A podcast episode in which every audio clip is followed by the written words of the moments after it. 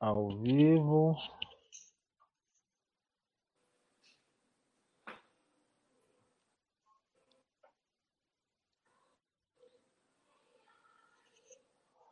Beleza, a gente já está no Instagram, tá bom? Eu tô olhando o computador aqui, eu tô com dois computadores. Consegui ter uma ideia, mas já entrou. Deixa eu só.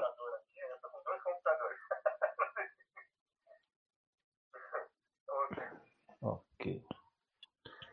Deixa eu... Beleza. Focar.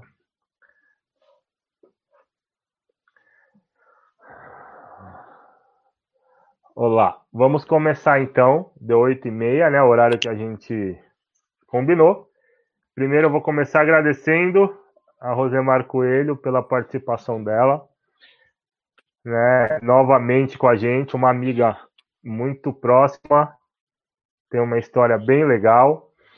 E a gente brinca assim, eu conheci a Rosemar quando a gente foi fazer uma corrida no Vale do Ribeira e a gente quis homenagear, né? E foi super receptiva com a ideia, foi muito legal. Boa noite, Rosemar. Você está estreando as nossas lives, né? Muito, muita gente pediu. Boa noite, Fabiano. Boa noite. É, boa noite, gente... boa noite, Fabiano.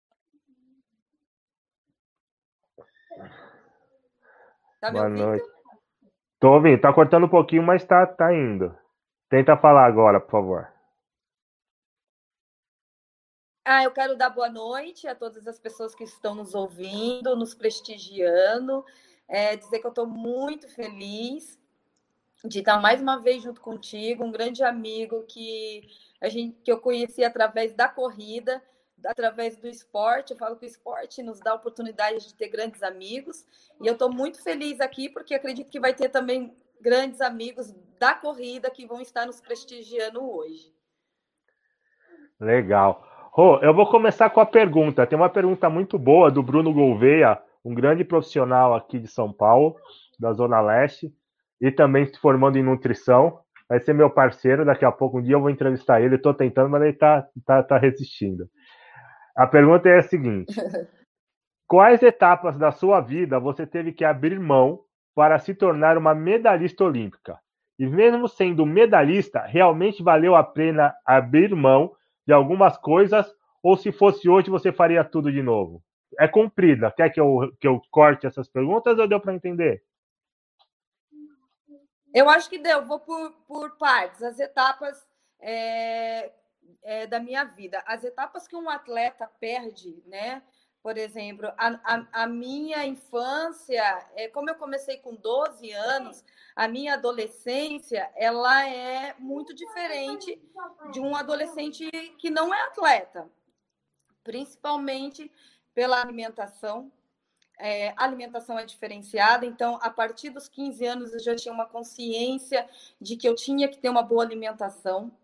Então, abrir mão de doces, de coisas gostosas, pastéis, coxinha. Tive que abrir mão de tudo isso. É, abrir mão é, de participar de bastante é, é eventos, coisas que, que podia me causar lesões, acidentes, é, andar de moto, é, fazer coisas que eu não, eu não sabia fazer direito para que eu pudesse ter alguma lesão, me machucar. Então, de uma adolescente que gosta de brincar, de, é, de 15 anos que gosta de fazer coisas diferentes, festas, é, eu, não, eu não tive. É, já na fase adulta, de ter vida social, em festa, é, festa com a família, eu abri mão disso, de muitas coisas eu abri mão. Ah, eu, uma vez um, um senhor me parou e perguntou assim para mim se é, eu de balada, se eu fumava, se eu bebia, se eu, se eu tinha uma vida normal como outros, outros, outras pessoas, eu disse que não. Aí ele parou e falou assim: Você é feliz? Aí eu disse: Sou muito feliz com a minha escolha. Até hoje, é, eu abri mão de tudo isso que eu falei para vocês, de uma vida de uma vida normal, E, mas eu tive grandes benefícios que outros adolescentes, outras pessoas não tiveram, entendeu? É, não tiveram, que foi oportunidades grandes que eu tive de viajar o mundo, de conhecer pessoas diferentes, de vivenciar, é, ter amigos de outros países, coisas que adolescentes da minha idade também não podiam fazer e eu fiz. Então, eu hoje, se eu tivesse a oportunidade de fazer tudo de novo, eu faria e muito melhor, é, muito melhor, muito mais coisas bem mais feitas do que eu já tinha, do que eu fiz. Então, ser atleta foi uma escolha minha. Eu apaixonada, assim, muito apaixonada. Eu, não, eu amava ser disciplinada, eu amava tudo que eu fazia. Então, eu não tinha problema nenhum. Isso para mim era coisa normal da minha vida. Aproveitando essa, essa deixa sua, a ideia é esse bate-papo bem tranquilo. É, quantos anos você foi para fora do país? Você tinha que qual idade que você se viu fora do Brasil? Com qual, qual a idade? A, a, minha primeira vez que eu peguei uma seleção brasileira foi com 18 anos. Que o meu primeiro sul-americano que foi na Colômbia, em Bucaramanga. E como é que foi, foi essa primeira, sensação? Primeira... E como é que ah, foi essa sensação? Não, filha, você. É, minha filha tá me pra, chamando. Para quem não sabe, ela tem uma. Não, mas é isso, é isso, a ideia é essa. Para quem não sabe, ela tem uma filha linda e um cabelo fenomenal, que eu sempre acho lindo é, no Facebook é. e no Instagram. Valentina é demais. E corre bem, né? Tem Porra, sangue, né? Sangue dos dois lados, é. né?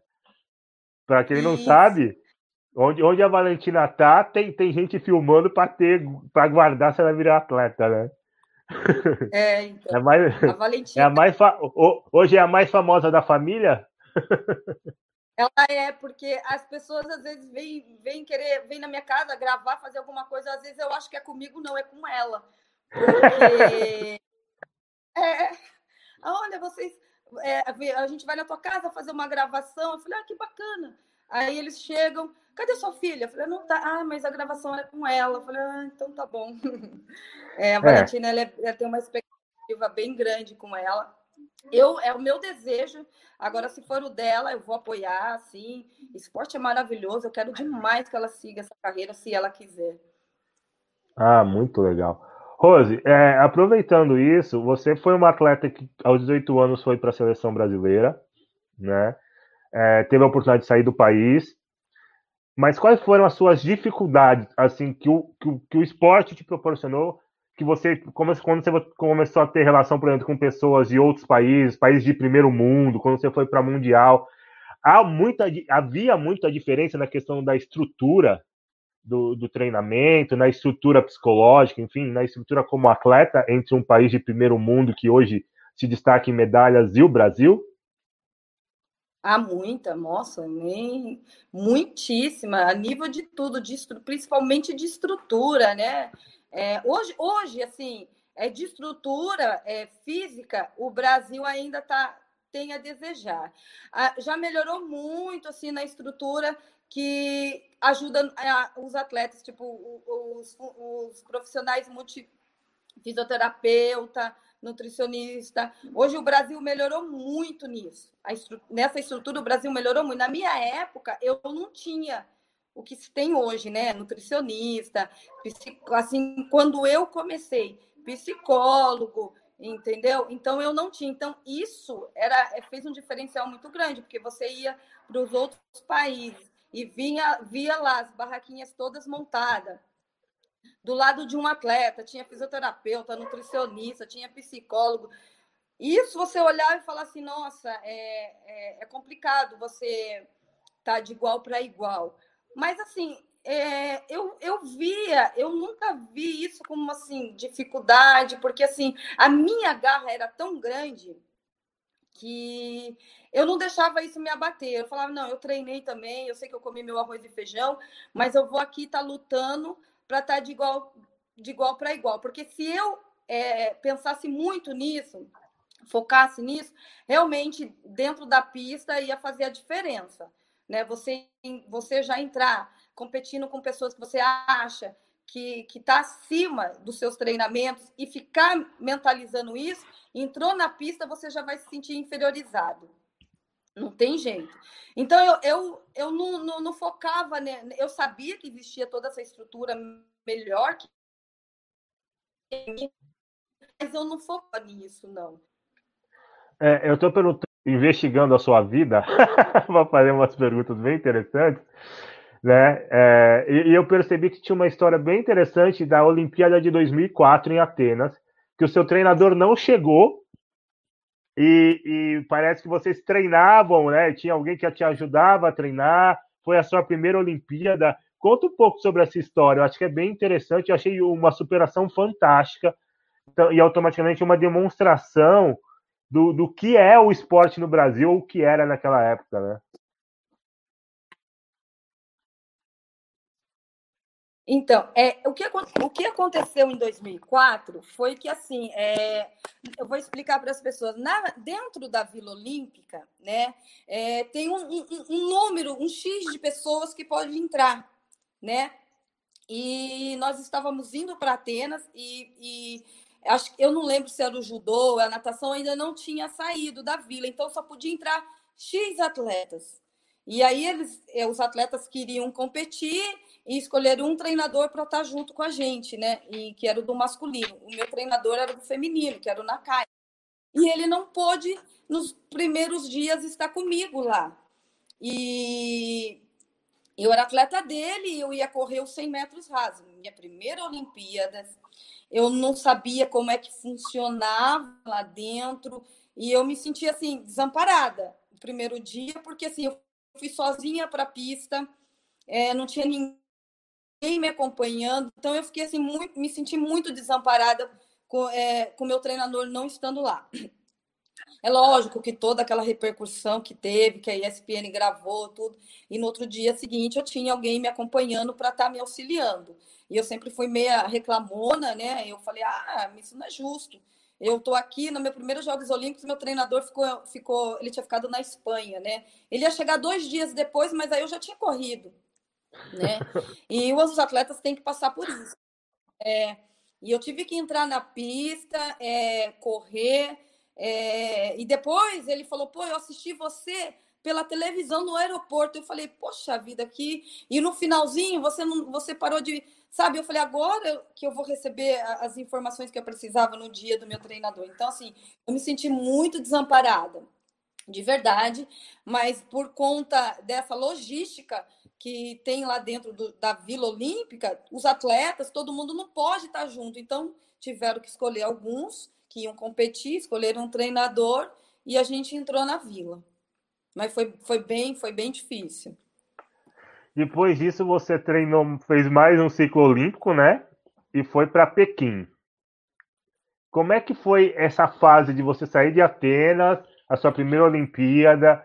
Algo que não tem como, mexe com qualquer ser humano, né? Eu falo que assim, poucos atletas chegam na Olimpíada, menos ainda vão para finais, e quase ninguém ganha medalha. Essa é, é uma Olimpíada, né? É, é para poucos chegar onde você chegou.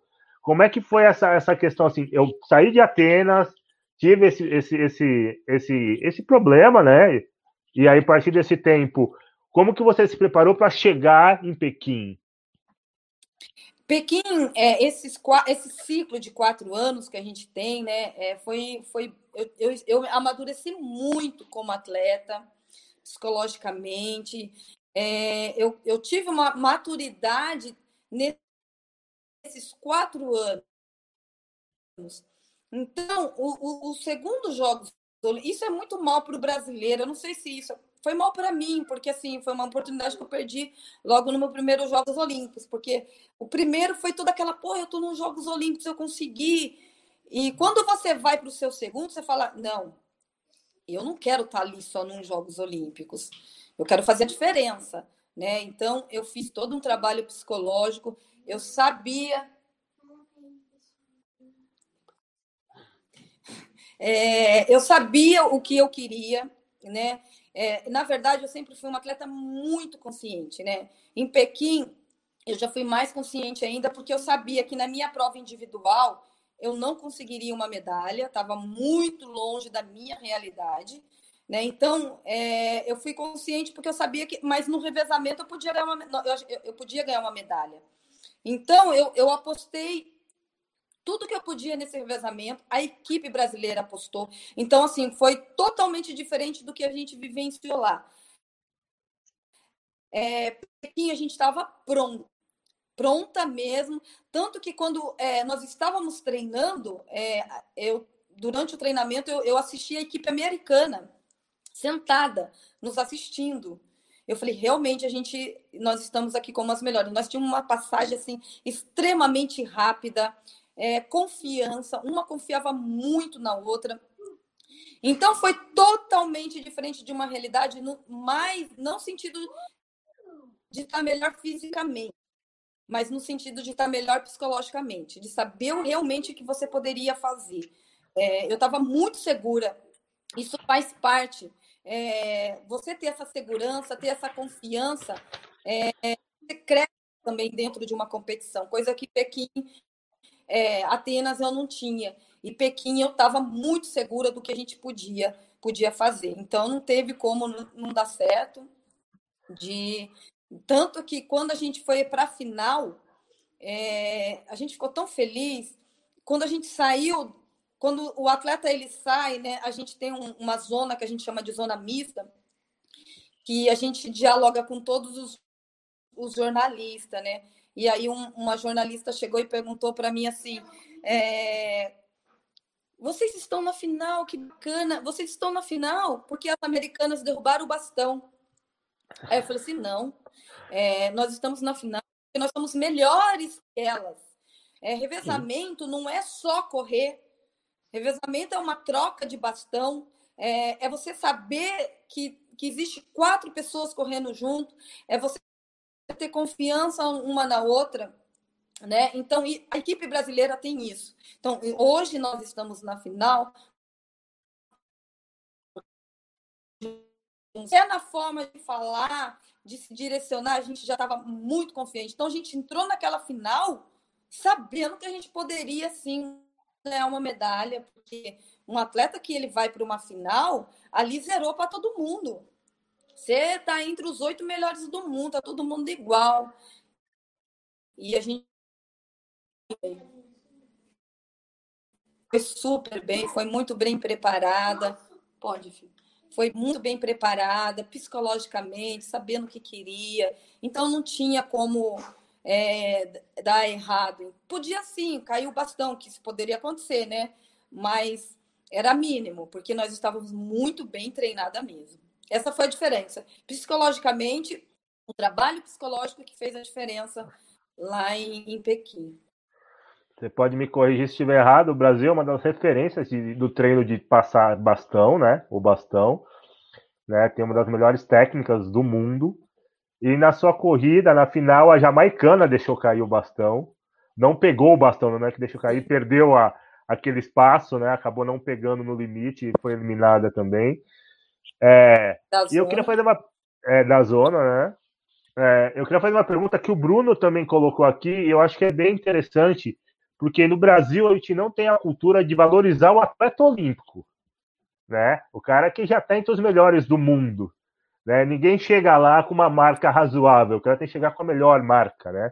Existe um índice para isso. Vocês chegaram. Quando vocês correram a prova, vocês ficaram em quarto lugar. Né? A sensação de quase ter chego à medalha. Depois de oito anos, vocês receberam a medalha devido ao doping do, da Rússia, né? É, foi um absurdo, enfim. Uhum. Mudou o mundo inteiro, né? Rodou o mundo inteiro e prejudicou muitas outras pessoas que treinaram de forma séria. Isso é muito importante dizer. O doping ele é um golpe sujo, né? É, o que, que mudou na sua vida quando você ficou em quarto lugar no Brasil e o que, que mudou quando você recebeu essa medalha? Houve alguma mudança em questão de patrocínio, olhar, é, respeito, né? Que eu acho que a gente não respeita o cara que é o quarto melhor do mundo, que é uma marca absurda, né? na minha opinião. Eu queria que você falasse um pouco sobre isso, claro, se você puder falar e quiser falar. Eu vou dar bem assim um exemplo assim, bem, bem, e vou explicar depois. Você, você muda da água para o vinho. É isso que muda na vida. É assim, é aquilo que você falou. O brasileiro ele não respeita o atleta olímpico. Ah, você foi para uma Olimpíada, fui ganhar uma medalha, ah, tá. Gente, assim, as pessoas não, é, não têm noção o que é você chegar uns jogos. É, é um trabalho como outras pessoas têm que trabalhar. Mas, assim, é uma expectativa. Você deixa de fazer muita coisa da sua vida. E uma vez uma amiga falou assim para mim, é, Rose, quando eu vi você lá, eu não vi você, eu vi você, o Brasil nas suas costas. Entendeu? Você é, é, é essa sensação que você tem. É, é, super emocionante que as pessoas entendem. Quando eu tô lá, não é a Rosemar. Eu tô levando o meu país nas minhas costas. Você treina para representar um país. Você treina para representar a sua equipe. Então você não leva só o seu nome. Né? Então, o atleta brasileiro ele não é valorizado. Eu realmente, assim, na mídia, é, eu não era pouquíssima vista, eu era muito conhecida dentro do meio do atletismo, muito respeitada dentro do meio do atletismo, sim. Mas fora, poucas pessoas sabiam quem era a Rosemar. Ah, foi uns Jogos Olímpicos. Ah, que bacana. Participou, participou, era só isso. E, e, e uma medalha, por isso que é, é, as pessoas falam que ser medalhista olímpico é, coisa, é, é, fora de uma realidade, porque muda a vida da pessoa. Muda a vida realmente da pessoa. A minha é financeira, trabalho, é, é por, oportunidade de estar em vários lugares, convite, entendeu? Isso realmente mudou totalmente a minha vida. Eu gostaria que todos os atletas fossem respeitados como um medalhista olímpico. Talvez nós. É, isso não vai mudar muito na, na, na concepção de um atleta ter a vontade de treinar, mas ele ia se sentir mais aliviado. Poxa vida, tem alguém que torce por mim, tem alguém que me respeita, porque a gente se sente meio sozinho, sabe, nesse mundão de querer ser atleta.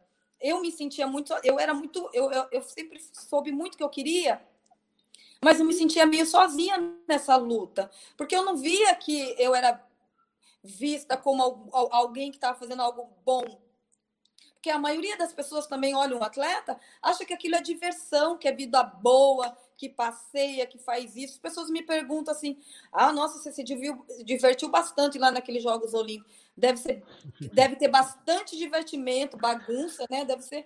As pessoas olham para os atletas e, e isso. Eu ouvi muito isso.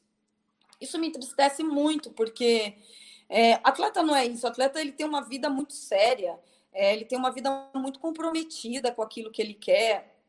E eu, principalmente, é, fui uma atleta que escrevi o meu nome na história do atletismo. A minha preocupação não era só dentro da pista e fora também. Então, tinha todo aquele comprometimento, porque as pessoas tinham minha referência, eu tinha que passar referência para novo, os novos futuros atletas. Então, tudo isso, eu gostaria muito que mudasse essa cultura do nosso país, porque eu vou contar algo assim que aconteceu. É, eu fui fazer um passeio é, no final do ano nos Estados Unidos e eu tenho é, uma as, as tatuagem minha aqui nas costas, né?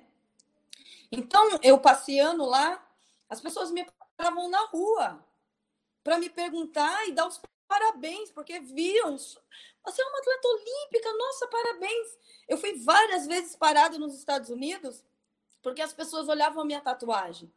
E para eles, aquilo de estar perto de uma atleta, não, eu nem tinha falado que eu era medalhista olímpico. Eles só viram que eu tinha ido em dois Jogos Olímpicos. Então, é uma cultura, é um diferencial que o Brasil precisa melhorar, precisa respeitar um pouco mais, sim, os atletas, porque é, eles fazem algo de estar representando o país, levando o nome do país em todo lugar que ele vai, que ele está, não só dentro da pista, não só dentro de uma piscina, mas como, como pessoalmente, como a sua vida, como referência. Então é muito importante que todos os atletas sejam respeitados da maneira que eles merecem.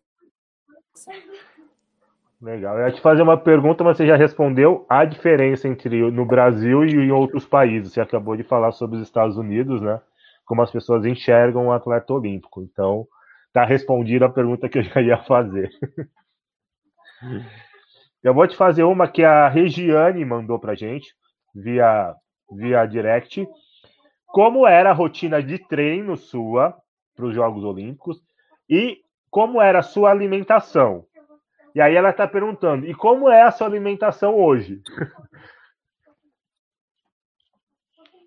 Olha, é, a minha rotina, sim, eu treinava, é, eu chegava para treinar, eu tinha horário para chegar, mas eu não tinha horário para sair. Então, a gente já sabia disso. O treinador sempre falar: você tem médico, você vai marcar lá no final da tarde, num sábado, é, você tem hora para chegar, não tem hora para sair. Então, a rotina era, já a gente já sabia disso. Eu treinava é, de segunda a sábado, seis horas, é, cheguei a treinar oito horas por dia.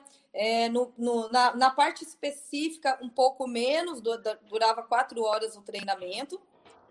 Era uma rotina bem dura, é, treinamento muito intenso. Eu era velocista, né? Então, o, o treinamento do velocista ele é intenso o tempo inteiro, é explosão o tempo inteiro, é muito impacto o tempo inteiro.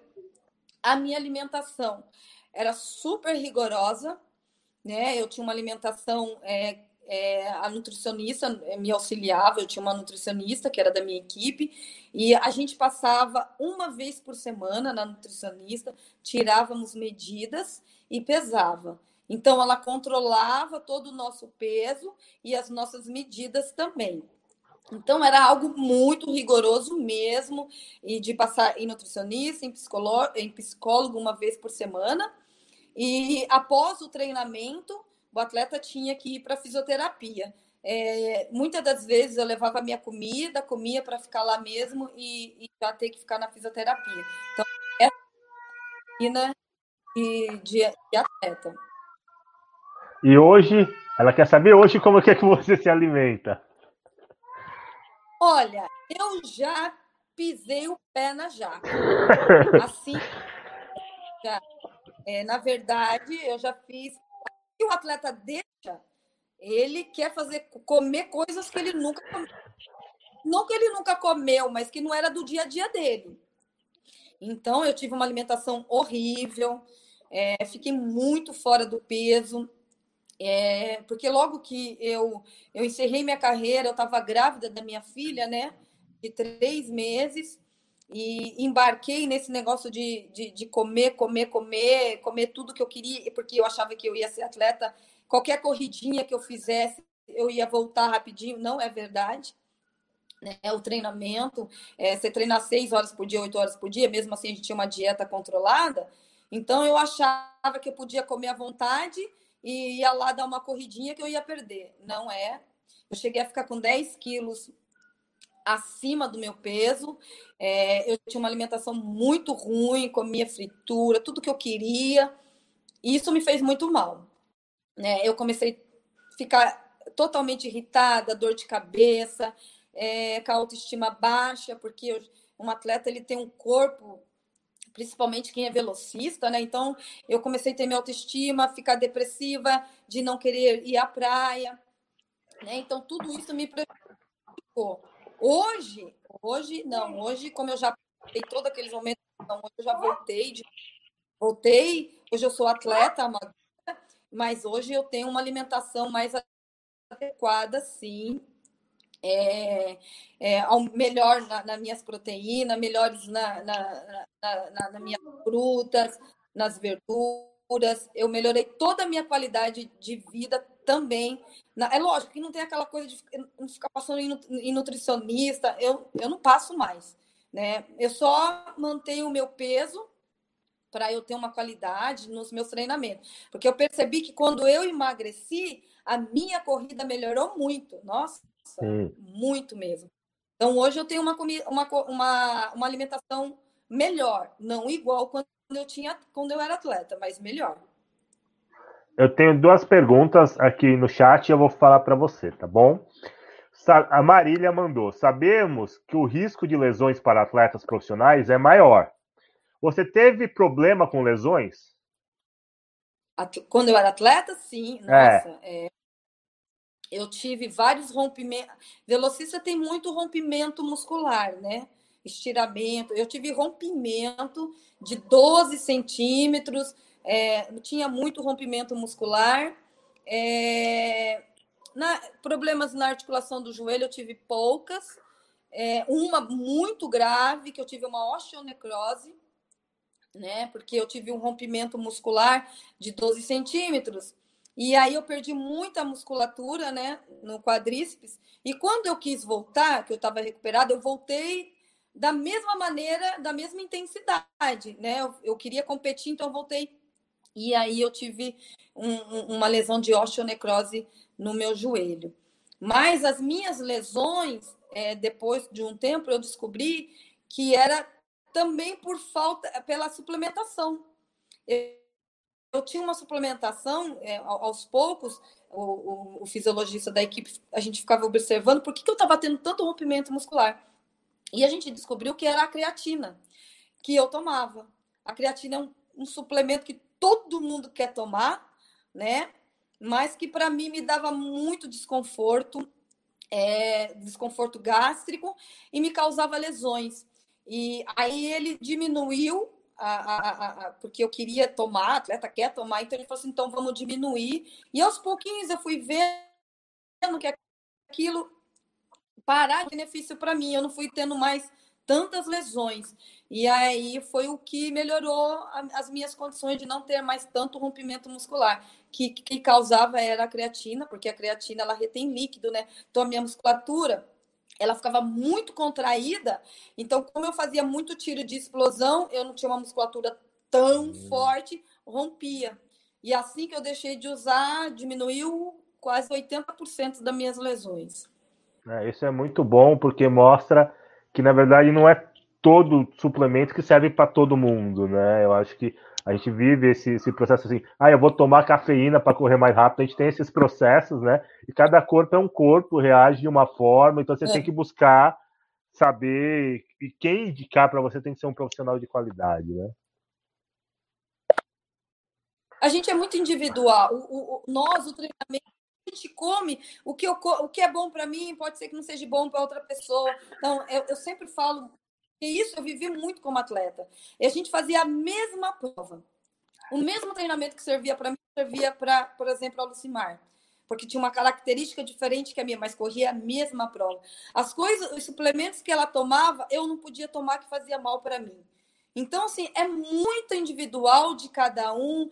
É, o, o que eu posso falar, que eu fui aprendendo aos meus anos de atleta e hoje, é você ir se observando, você ir se conhecendo e experimentando o que é bom para você. Ah, passei mal, então não vou tomar isso. Ah, não melhorou nisso, então eu tiro, não vai fazer parte da minha vida. Então eu fui melhorando muito quando eu comecei a perceber o que era bom para mim não que era coletivo, que todo que estava na moda, que todo mundo tinha que tomar, mesmo sapatilha, tinha eu, por exemplo, tinha vários tipos de sapatilha que eu não ficava bem, eu usava as mais simples, que para mim é que funcionava. Então, a dica é você é, utilizar o que é melhor para você, não o que todo mundo está fazendo. Às vezes o mais simples é o melhor para você. Ótimo. Temos mais uma pergunta. O Bruno pergunta: Como é o psicológico para uma atleta olímpica onde a todo momento precisa brigar para conquistar o melhor tempo? Como você lidava com isso? Por exemplo, eu preciso conquistar meu índice olímpico. Como que você conseguia lidar com isso? Ah, era algo bem, bem difícil mesmo, porque a gente vive, viver assim, aos poucos eu fui aprendendo a viver com essa pressão, né? É, eu vou dizer principalmente quando você está em ano olímpico e que você liga a televisão e, e você entra lá e fala: faltam é, três meses para os Jogos Olímpicos. Putz, grilo, caraca, falta não sei. E você não tem o índice para os Jogos Olímpicos. Porque assim, o atleta tem que ter uma marca, ele tem que fazer aquele índice. Aquilo perturba tanto a gente emocionalmente, que é assim, teve vezes que você não consegue dormir. É, eu imagino esses atletas que não tinham índice e estavam vivendo esse problema de pandemia, se Jogos Olímpicos vai ser adiado, se não vai. como era que estava a Eu não tenho um índice, como é que eu vou fazer para participar desses Jogos Olímpicos? É muito perturbante, é muito. E você saber lidar com isso, muitas das vezes eu não assistia a televisão para não ter que ficar ouvindo isso. É, eu ficava fora, eu tentava o máximo possível de, de, de não estar tá falando disso, porque a mim me perturbava muito, tirava minha concentração. Então, eu não ouvia, eu não queria saber, eu focava realmente no meu treinamento, sabia quantas quantas competições tinha para eu fazer e tinha que focar no meu treinamento. Porque se eu ficasse percebendo isso, tirava toda, me irritava muito, me perturbava muito. Não é algo que o atleta sabe lidar muito, até hoje. É, é, perturba muito a vida de qualquer um. Se eu não tenho índice olímpico e você tem que estar tá ouvindo que você você tem que fazer essa cobrança de resultado, de melhorar a sua marca. Melhorar a marca não é nem tanto. Porque você sabe quando você está bem, você vai lá e melhora. Mas esse negócio de você entrar na pista para tentar fazer um índice é muito complicado. Que você às vezes tá, vai entrar numa pista, puta, tá chovendo. Nosso vento tá contra. Nossa, que não sei o que. Ai, a competição atrasou olha, deixa o atleta numa pilha. A gente passa muito em psicólogo para estar tá lidando com isso, viu? Não é fácil, é difícil, mas a gente tem auxílio, né, de psicólogo, treinador, tá ajudando a gente, mas não é fácil, não, é difícil. É uma das é. coisas mais difíceis que eu acho que eu, te, eu enfrentava. Que legal, ótima pergunta e Coisa, não tinha ouvido você falar sobre isso ainda. O que eu vou fazer a outra pergunta. O Kleber mandou uma pergunta. O que você acha se o Brasil investisse seriamente no esporte, do modo geral, igual aos países que são exemplos no mundo, né, que ganham medalhas, como Estados Unidos, China? Você acha que a gente seria potência no esporte, de uma forma geral? Não tenho dúvida, não tenho dúvida. É, no Brasil, é, o que eu falo, né, a gente tem que investir no esporte escolar. Os, os, se você for perguntar, 90% dos atletas saem de dentro de uma escola. Investir é, na categoria de base. O Brasil não acredita, não apoia o esporte escolar, a, a, a categoria de base, porque assim, quando o atleta ele chega lá rendimento já está mais fácil para ele. Difícil é você começar, né? É, o Brasil dentro das escolas, é, os campeonatos ser mais direcionado. Poxa, eu fiquei super triste quando eu fui assistir um campeonato escolar, aonde foi da onde que eu saí e ver que não mudou nada sabe, não investiram, uma chuva, não tinha condições de fazer, os atletas tudo, as, as crianças tudo debaixo de chuva, não tinha um lugar adequado para fazer uma competição. Isso me entristeceu, me entristeceu tanto, porque foi de uma, daquela competição que eu saí, sabe? E, e depois de quase 30 anos, não melhorou em nada, ou é. até piorou. É, é para os professores trabalhar os esportes dentro da escola.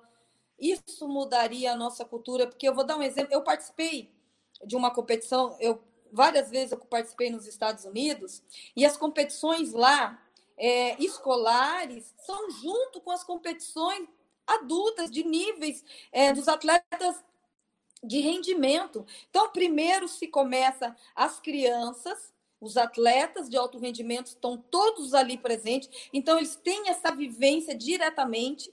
Primeiro compete todas as crianças do, de escola e depois tem a competição do alto rendimento. Eu achei aquilo sensacional, maravilhoso. Crianças e atletas adultos já competindo junto. Se, se, o meu país fosse, fosse dessa maneira, vocês podem ter certeza, nós seríamos uma potência. Eu não tenho dúvida, porque material humano a gente tem temos de sobra. Legal. Vamos falar um pouco sobre a Olimpíada agora, que talvez ocorra no que vem, virando a página aí. Você, eu queria que você falasse um pouco, você está na CBAT, né? Faz parte da Confederação Brasileira de Atletismo, né? Como que está sendo essa preparação para os jogos que era para ser agora, já era para a gente estar na Olimpíada, não está. O Japão saiu uma pesquisa que mostra que mais de 83% das pessoas não querem os Jogos Olímpicos. né? Então, não sabe nem se vai ocorrer esses Jogos Olímpicos. Como é que tá essa cabeça? Você que está lá dentro, conhece algumas pessoas, tem os contatos, conversa. Como é que está sendo isso? Porque assim, bagunçou todo mundo. O planejamento do ciclo olímpico deve ter bagunçado dos treinadores, né, dos atletas. Né? Você até comentou um pouco, gente que não tinha o índice. Meu Deus, a Olimpíada não vai acontecer, não tem prova para eu conseguir fazer o índice. Como é que tá esse mundo? Tá de cabeça para baixo, como eu imagino? É, hoje eu faço parte do Conselho de Administração da CBAT, né, um órgão que tem a responsabilidade de supervisionar e auxiliar no direcionamento da estratégia da CBAT. Então, eu auxilio, eu ajudo. Então, é, eu tenho essa convivência dentro da minha organização, né, ajudo bastante. Também como é, ex-atleta olímpica, né?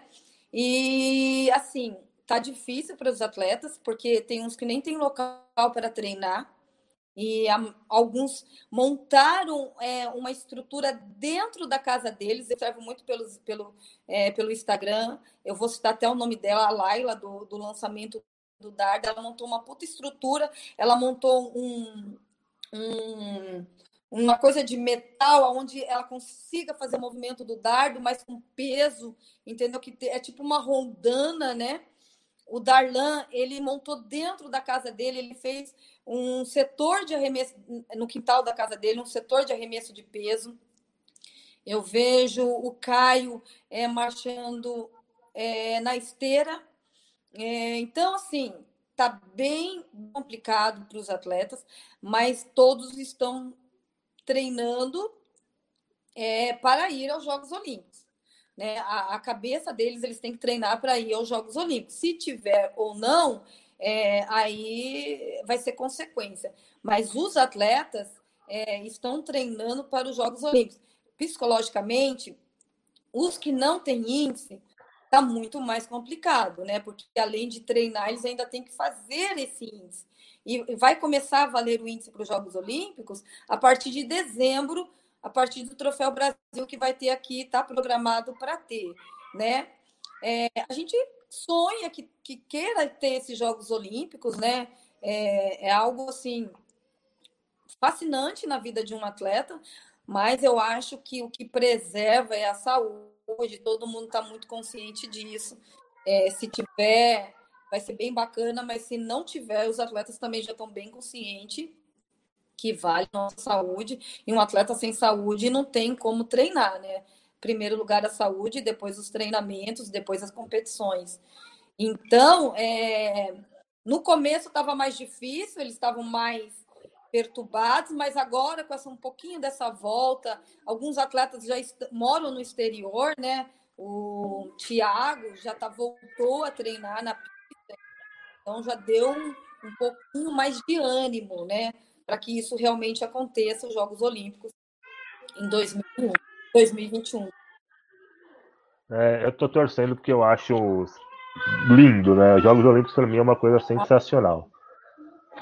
Além de, de, acho que incentivar as pessoas a praticarem esporte, né? Eu acho que tem esse cunho cultural, não sei se você concorda, né? Mas existe esse cunho de incentivo ao esporte, que não seja o futebol só, né? Eu acho Sim. que o futebol tem que ser valorizado, mas todos os esportes são valorizados. Né?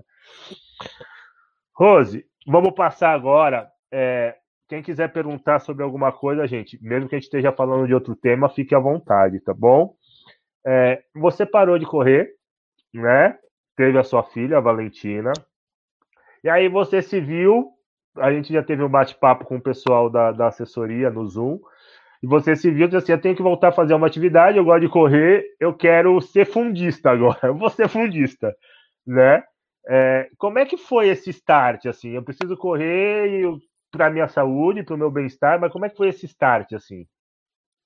Por, eu acho assim que eu, como ex-atleta, medalhista olímpico, eu era muito convidada para estar nesse mundo é, da corrida de rua né? E eu comecei a perceber que é um mundo super bacana, um mundo divertido, um mundo onde as pessoas torcem uma pela outra, onde existe ami grandes amizades. Eu falei, nossa, é bacana, é, é divertido estar nesse mundo também, né? E eu fui conhecendo as pessoas e, e me animando, né? Aí existia um convite para estar tá participando. e eu recebi um convite da, da, da patrocinadora da, da Confederação Brasileira, da Caixa, para eu participar correndo, né? E aí eu falei assim, e agora? Eu tenho que fazer alguma atividade, né? E também conheci a Neuza, que é maravilhosa, registro, que me incentivou muito é, a, a, começar a correr. Não, você vai conseguir. Eu falei, meu, não consigo.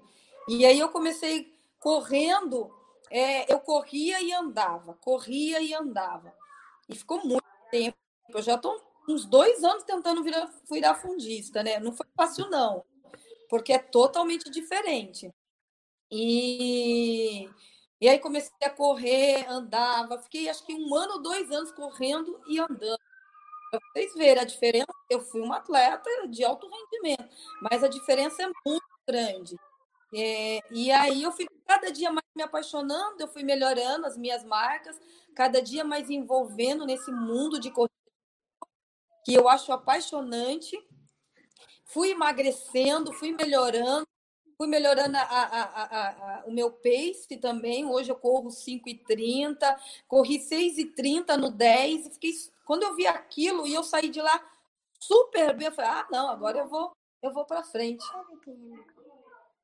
Pode e aí foi isso. Foi conviver com as pessoas desse mundo da, da, da corrida de rua fez me apaixonar pelo fundo. Eu brinco que a Neuza é fora da casinha. A Neuza a gente faz a assessoria dela, né? E é muito engraçado, porque só tinha prova o ano passado. Ela fez mais de 30 provas. Eu falava, Neuza, não dá para treinar, você só tem prova. E é prova no Brasil inteiro, né? Ela é, é sensacional. Ela tem uma energia, uma vontade que aquilo passa a gente. Fala, poxa, que bacana. E ela foi uma não, das minhas. Sou... Para quem não sabe, ela está fazendo educação física, né? Ela tá, ela se forma, se não me engano, não sei se é esse ano ou ano que vem, mas ela se forma, ela é sensacional. Ela é, eu também sou fãzaço dela. Somos dois. Sim. E ela, e ela fez a pergunta, tá? Eu vou responder, responder. Ela me fez a pergunta no, no Instagram, no direct, que a gente pediu também o pessoal colocar. Como era a rotina. Não, desculpa. Qual foi a emoção de fazer os seus primeiros 10 quilômetros? Ela te perguntou. Como foi Olha, isso? Fiz foi, foi sensacional. Gente, vocês não têm noção. Eu, quando eu parei, eu falei, eu não acredito que eu corri os meus 10 quilômetros. Assim, foi algo muito bacana, porque foi uma conquista diferente da minha vida. Eu fiquei extremamente feliz. E o meu segundo 10 quilômetros, quando eu, foi mais sensacional que quando eu olhei, eu não acreditei que eu tinha corrido a 6,30, 6,50 por quilômetro. Falei, gente do céu, como eu melhorei. E eu melhorei muito, né? É, a, a, minha marca, porque eu corria os meus 10 quilômetros a 8, 8,30. Então eu dei um salto muito grande né, na minha corrida, mas então foi sensacional. Eu melhorei muito quando eu voltei também a fazer bastante exercícios de força geral, né? Porque eu também só queria correr, tinha preguiça de estar tá voltando a fazer exercícios. E eu voltei a fazer bastante exercício de fortalecimento muscular, que às vezes a gente só quer correr e não quer fazer exercício muscular, né? Eu, fiz, eu comecei a fazer bastante saltinho. É na minha casa mesmo, porque a gente não pode sair, eu não ia, não fui em academia, e eu fui na frente da minha casa, onde tinha uma grama, comecei a fazer bastante saltinhos. É, e dentro da minha casa também, fortalecimentos. Eu melhorei muito meu desempenho da corrida quando eu resolvi melhorar a minha força geral muscular. Isso deu muita força para eu poder correr esses 10 quilômetros para 6,30, 6,50. Então, foi extremamente emocionante. Foi uma conquista, assim, maravilhosa minha vida. Muito bom. É, eu acho que todo mundo tem que ouvir uma palavra-chave que você deu: fortalecimento. Não existe nem corredor de fundo e nem corredor é, de, de, velocidade que não trabalhe fortalecimento. Estou errado? Você trabalha fortalecimento quando você era velocista? Sim, muito, nossa, muitíssimo, muito, mas é o que mais a gente fazia, né? E e hoje eu vou, eu lembrei do que eu tinha que fazer, né? E você acaba querendo ter aquela preguiça, porque é que ser atleta amador é, é, é, é difícil, né? É muito mais difícil ser um atleta. Eu vou ser bem sincero para vocês, porque hoje, como atleta amador, eu trabalho o dia inteiro, eu tenho que cuidar da minha filha, trabalhar, fazer um monte de coisa e ainda ter tempo para correr. Ser atleta, gente, é assim, não é que é uma coisa fácil, mas o atleta vive para aquilo, né? Então ele é, é a vida dele é dedicada àquilo. Então eu dou muitos parabéns para quem consegue ser um atleta amador, porque além de ter que trabalhar o dia inteiro, chega em casa, vai fazer sua corridinha, vai fazer seu treinamento. Então, parabéns mesmo para quem hoje consegue ter essa vida. É muito difícil. E eu aprendi que eu tenho que fazer fortalecimento sim, mesmo sendo atleta amadora, porque fez um diferencial muito grande no meu desempenho dentro da corrida. E a partir do momento que eu voltei, um mês que eu voltei a fazer, foi quando eu dei esse salto de melhora de 8 e olha só, de 8,30 para 6,30. Vocês imaginam? O nível de que eu melhorei foi, foi altíssimo. Não, é muito tempo, né? A Marília te fez uma pergunta em relação a essa nova fase sua. Você já participou de alguma prova de corrida de rua? E aí eu adianto, quantos quilômetros eram? Sempre cinco. Sim, não, nunca vou correr mais que cinco. Talvez, não vou dizer nunca, né? Talvez uma ou duas vezes uns 10 quilômetros. Mas é sempre 5 quilômetros. Já participei uh, de três corridas. Esse ano eu ia começar a participar de várias corridas, né? Mas aí acabou não dando certo, né? Por causa dessa pandemia. Mas eu já corri acho que de umas três ou quatro corridas. Legal. E aí a, a Neuza fez uma outra pergunta que era a seguinte: você tem ajuda de algum profissional para fazer seus treinos de corrida de rua? Ou você mesmo é, se planeja? Você é educadora física, para quem não sabe, é formada em educação física, né? Então tem, tem um know-how prático que você vivenciou e tem um know-how teórico que você estudou. Então, eu queria saber se você faz os seus treinos ou alguém te passa um treino, alguma coisa assim. Olha, é, eu até pensei em querer um, ter um treinador, porque aí você começa a ter mais disciplina, né? Quando você tem alguém que passa a sua planilha, você tem um foco maior, você tem uma disciplina maior, porque você tem algo a cumprir, né? E mas eu não tenho. É, e aí o que, que fez eu melhorar? Eu fiz um curso, é lógico, é, eu, eu era de, de, um, de um outro lado, eu sou professora de educação física, é, fui atleta, mas tem um diferencial muito grande de treinamento, não tem dúvida. Velocidade, treinar velocidade e treinar fundo. Então, eu não tinha tanta noção de treinamento de fundo. Hoje, eu fiz um curso de rua, onde eu melhorei muito meu conhecimento, né? Então, também melhorei muito as minhas condições de treinamento. Então, eu mesmo monto o meu treinamento e os meus condicionamento físico. O Bruno quer saber, o Bruno quer estar tá curioso aqui. Qual a sua comida preferida? Qual a sua música preferida? Se você tem um ídolo e se tem um time de futebol.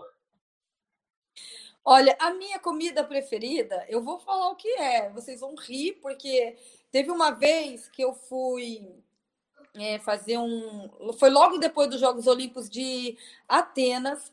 Eu fui fazer um evento lá na, na São Judas. E aí o, o, meu professor, que era professor da faculdade, falou assim: Rosemar, escolhe o lugar que você quer comer. Eu falei, professor, eu quero comer uma coxinha. E aí ele falou, como assim? Porque assim, gente, eu comia coxinha uma vez no ano, quando eu era atleta. E é, é muito sério isso. Era uma vez no ano. Então, eu amo coxinha. Então, é a minha comida preferida é comer coxinha. Então, e não é algo que eu faço no meu dia a dia ainda, né? Então, mas quando eu posso, é algo que me dá água na boca, é coxinha. Eu amo coxinha.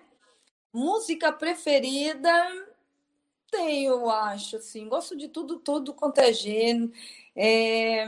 Deixa eu ver, não lembro agora, mas eu gosto muito de, um, de uma música que cantou nos Jogos Olímpicos, que é da Gloria Stefan, que eu acho que foi nos Jogos Olímpicos de Barcelona ou não, ou de Sydney. Foi um desses dois. Eu gosto muito dessa música dela.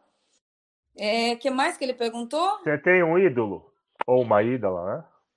Tenho, eu tenho bastante dentro do esporte É, um dos que eu gosto muito é o Joaquim Cruz, e eu tive a oportunidade de conviver um pouquinho com ele, ele passa, passou bastante coisa para mim. Eu gosto muito da, do comportamento do Joaquim Cruz até hoje, como quando ele era atleta, como ex-atleta.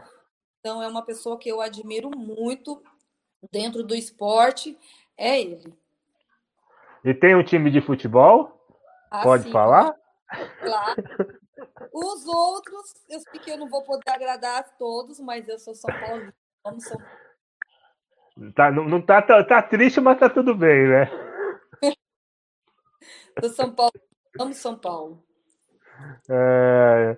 Oh, eu queria que você falasse um pouco, para quem não sabe, você dá aula para a categoria de base hoje, né? Não deixa de ser a categoria de base, são crianças, né? Um espaço em registro. Como é que foi? Eu acho que é legal você falar um pouco, porque assim, você falou da, da estrutura de base, né? Que o Brasil precisa melhorar. Como é que foi esse convite? É, como é que estava esse trabalho antes da pandemia? Né? Como é que você consegue trabalhar com essa molecada? De qual idade você começa? Até qual idade você, você fica com essa criança? Se pudesse falar, acho que seria bem legal. É, hoje eu, é, eu, sou treinadora do SESI, né? É, o SESI é, é uma empresa muito bacana porque for, é, sai um pouco fora da realidade do que é o Brasil. É, ele tem uma preocupação assim, eu, eu, fico muito feliz porque assim eu tenho essa oportunidade de estar tá ajudando essas crianças, mas maior parte do meu país não tem. Os profissionais penam para trabalhar. E eu fico muito feliz em poder trabalhar com, nesse programa, né, que chama Atleta do Futuro, onde atende criança de seis anos, a partir dos seis anos até os 20 anos, né? E poder oportun, dar oportunidade para essas crianças de treinamento, de estar junto com uma pessoa que vivenciou o esporte, né? E essas crianças, eles têm é, uniforme, eles participam de uma liga que o SESI promove, né? Que é a liga de treinamento, e que são três etapas, né? Muito bacana, e, e que não é só para crianças que estudam no SESI, é para todo o município, inclusive para quem quiser do Vale do Ribeira participar e ter condições de estar indo até registro, participar.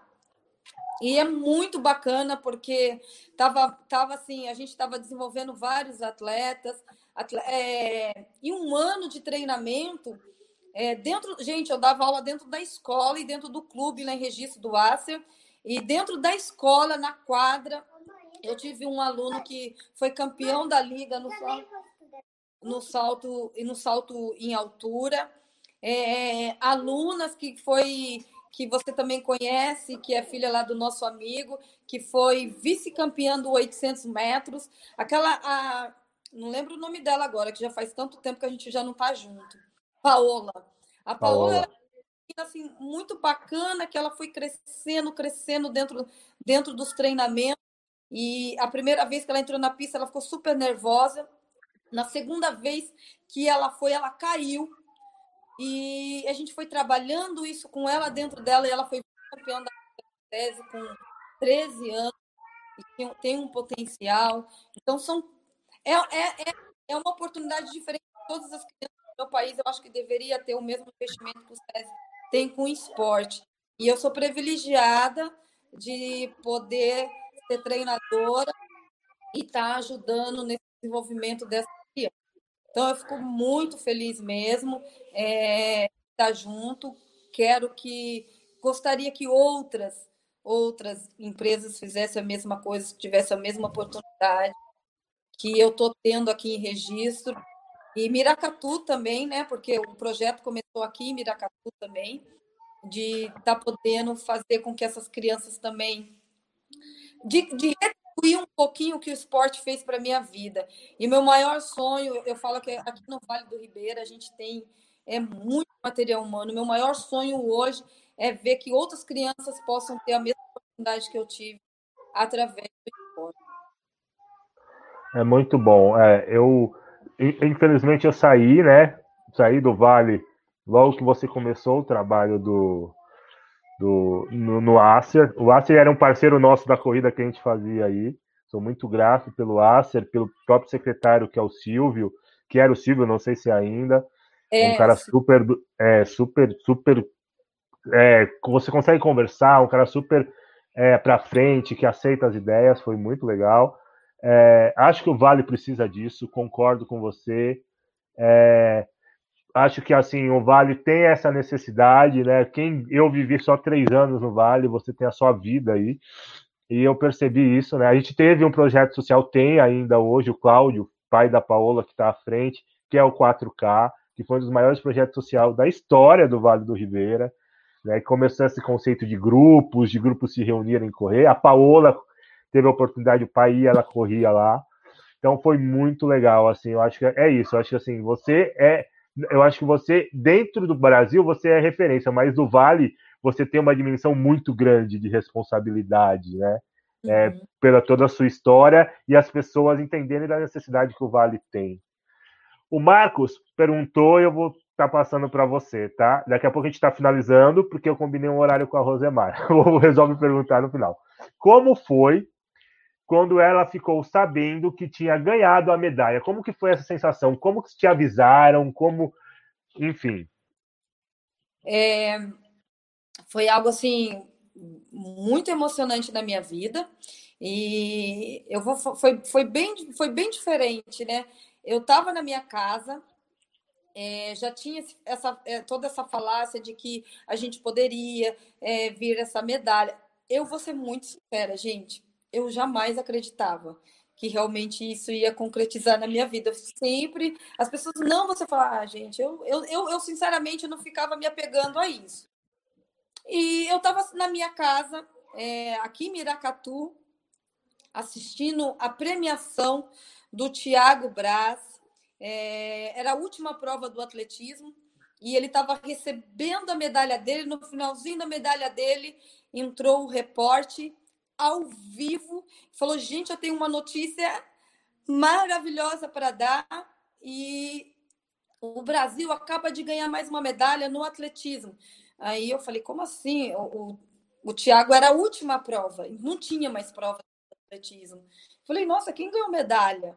Fiquei ainda me perguntando, eu tava no sofá assistindo a televisão, vendo o Thiago super emocionada, chorando, porque ele estava recebendo a medalha dele super feliz em ver o Thiago e de repente anuncia o Brasil recebe mais uma medalha olímpica e, e aí meu coração falou, nossa, de quem que deve ser essa medalha olímpica? Essa medalha não é de agora, ela é de 2008. Eu falei, Hã? aí meu coração já começou.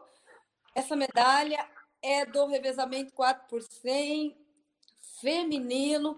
Gente, assim, até agora eu fico arrepiada e super emocionada, porque você está na sua casa, sentada, algo que você jamais imaginaria acontecer na sua vida, aconteceu na minha, e eu fiquei assim, é, eu, eu chorava mais ainda do que eu já estava chorando. A minha tia estava do lado e ela falou assim: Por que, que você está chorando? Eu falei: Tia, eu sou medalhista olímpica. Ela, mas como você é medalhista? Você está aqui. Até eu explicar a ela que eu era medalhista olímpica. Aí ela começou a chorar comigo e eu chorando junto com ela, e a gente se abraçava, e foi algo assim extraordinário que aconteceu na minha vida. As pessoas perguntam assim, Rosemar, mas teve alguma importância? Se emocionou? Eu falo assim, gente, naquela mesma hora, eu me, meu, eu me permiti ir até 2008 naquela pista, vivenciar todo aquele momento que eu tinha que ter vivido. Eu, eu, eu me transportei até lá e eu vivenciei aquele momento de felicidade, de gritar, de chorar, de pular dentro da minha casa, aquela alegria. De repente, o meu celular não parava mais de ligar, reporte de tudo quanto é lugar. É, era homenagem daqui, homenagem daqui. Tudo que eu não tinha vivido em 2008, lógico, não da mesma maneira, eu vivi em 2016. Então, assim, foi extremamente maravilhoso. Eu agradeço a Deus, assim, todos os dias. É, eu acredito, é, um dos valores que o esporte me proporcionou foi a honestidade e isso valeu a pena. Eu acredito muito nisso e eu ter permitido que eu vivesse isso na minha vida. Aquilo que você falou, é, trapaça, a gente falou lá no começo, né? Ela pode durar o que for, mas vai aparecer. Então, eu acredito no esporte honesto. Vou continuar acreditando para sempre, entendeu? Porque o que eu vivi na minha vida realmente mostra que vale a pena ser honesto. Ultrapassa, não chega em lugar nenhum. Então, eu agradeço a Deus todos os dias. Eu agradeço ao Comitê Olímpico Internacional por ter revisto essa injustiça é, e ter me dado a oportunidade de viver esse momento super emocionante que é ser uma medalhista olímpica. Então, é, as pessoas falam, ah, você tem mágoa, você tem isso. Eu falei, gente, eu não tenho nada. Eu sou feliz, eu quero mais é viver o que Deus me proporcionou em vida de ser uma medalhista olímpica. Foi revisto o erro, então eu não tenho que ficar nada de olhando, eu tenho que ser feliz e seguir minha vida. E foi assim que eu revi. Ó, Rô, tira uma dúvida minha. Tá aí? Ah, Rosemar. Acho que ela caiu, gente. Eu acho o papo muito bom. As perguntas que não foram respondidas, eu vou enviar para ela e colocarei no Instagram nosso, tá bom? É, Fast Ram Brasil, com as respostas dela. Tá? Muito obrigado a todo mundo que participou. Acho que foi sensacional. Ela é sensacional né? Uma pessoa que está entre as três melhores do mundo em Pequim 2008, entrou para a história, entrou para a história do Brasil, entrou para a história do Vale do Ribeira. Sou muito fã da Rosemar e agradeço a todos que estavam aí nesse bate-papo conosco. Até uma próxima. Nós vamos trazer pessoas para falar é, sobre o programa Lesão Zero, a próxima conversa que a gente vai ter um cara fantástico também, que vai falar um pouco sobre como não lesionar nos exercícios físicos e corrida. Gente, muito obrigado. Até a próxima. Fiquem ligados. Quem não seguiu, segue pra gente aí o, o nosso YouTube. Foi o primeiro que a gente fez. A gente vai sempre estar melhorando para que a gente possa estar trocando ideia. Grande abraço, obrigado a todos aí.